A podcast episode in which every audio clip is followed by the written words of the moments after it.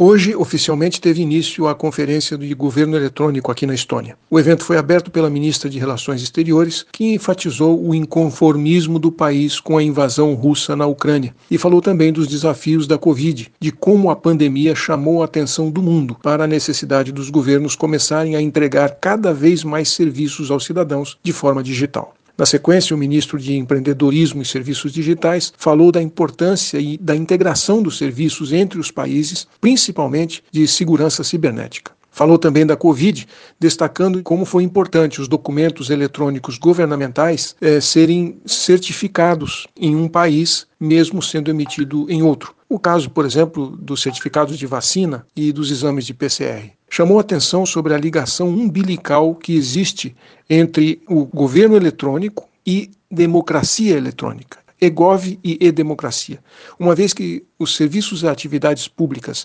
feitas online permitem uma participação muito maior da população. E no seu processo de legitimação e de transparência também é muito maior. Na Estônia, onde 99% dos serviços públicos já são entregues digitalmente, agora está entrando numa nova era do governo proativo, onde a inteligência artificial já antecipa e prediz as demandas da sociedade e oferece o serviço antes dele ser pedido. Por exemplo, uma credencial de idoso já é enviada diretamente ao cidadão quando ele completa a idade estabelecida na lei. Ele não precisa pedir. Quando uma mãe tem um bebê, a criança já sai do hospital com a identidade digital pronta e a mãe é informada qual banco e conta será depositado o benefício maternidade a que ela tem direito. E essa informação do nascimento do bebê é passada também para a prefeitura onde o casal mora, para que seja feito o planejamento de oferta e demanda de vagas na creche e o município esteja preparado para atender aquela criança quando ela chegar na idade de precisar do serviço. Na verdade,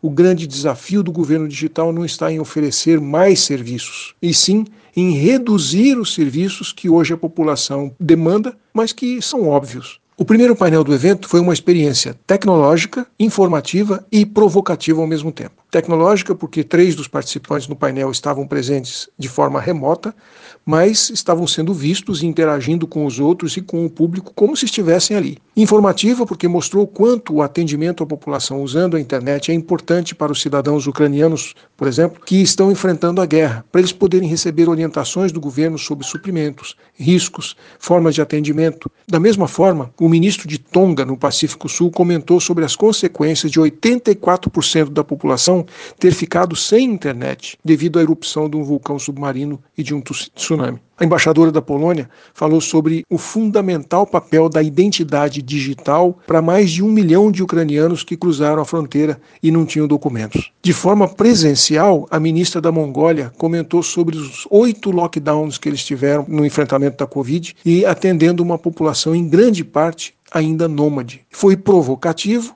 porque todos nós percebemos que os nossos problemas e os nossos obstáculos para implantar serviços públicos digitais são muito pequenos diante dos desafios tão complexos e emergenciais que eles apresentaram ali. O Brasil tem uma das maiores delegações do evento, com 30 pessoas, entre dirigentes de empresas municipais e estaduais de tecnologia, e empresários de startups também, que atuam no governo eletrônico. O embaixador do Brasil participou de todas as sessões. Valeu muito a pena. Um abraço, aqui é o Silvio Barros, para a CBN.